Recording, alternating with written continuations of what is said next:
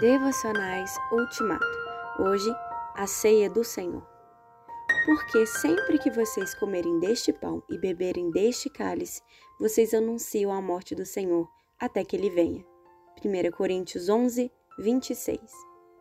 Durante a refeição no cenáculo, Jesus tomou o pão e, partindo-o, deu-o aos discípulos, dizendo-lhes: Isto é o meu corpo dado em favor de vocês. Façam isto em memória de mim.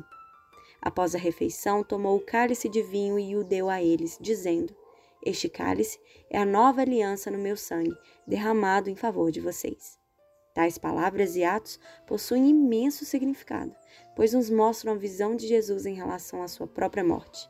Três verdades se destacam. A primeira é a centralidade de sua morte.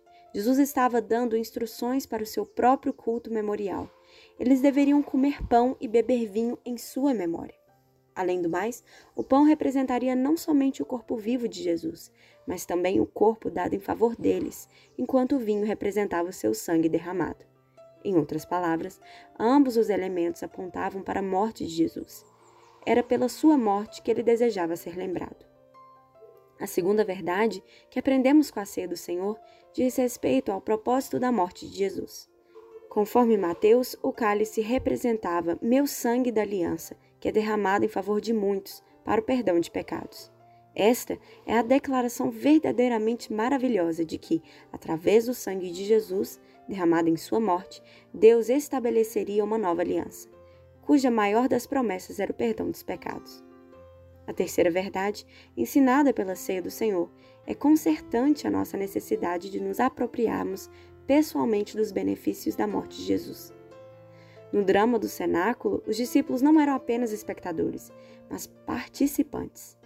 Jesus não somente partiu o pão, mas deu-lhes para que o comessem. Não somente derramou o vinho no cálice, como também o deu para que eles o bebessem. Da mesma forma, não bastou que Cristo morresse. Temos que nos apossar das bênçãos de sua morte. O ato de comer o pão e beber o vinho foi e ainda é uma parábola viva do receber a Cristo como nosso Salvador crucificado e de nos alimentarmos dele em nosso coração mediante a fé. A Santa Ceia, conforme instituída por Jesus, não foi uma declaração sentimental do tipo não me esqueçam. Antes, foi um drama com grande riqueza de significado espiritual.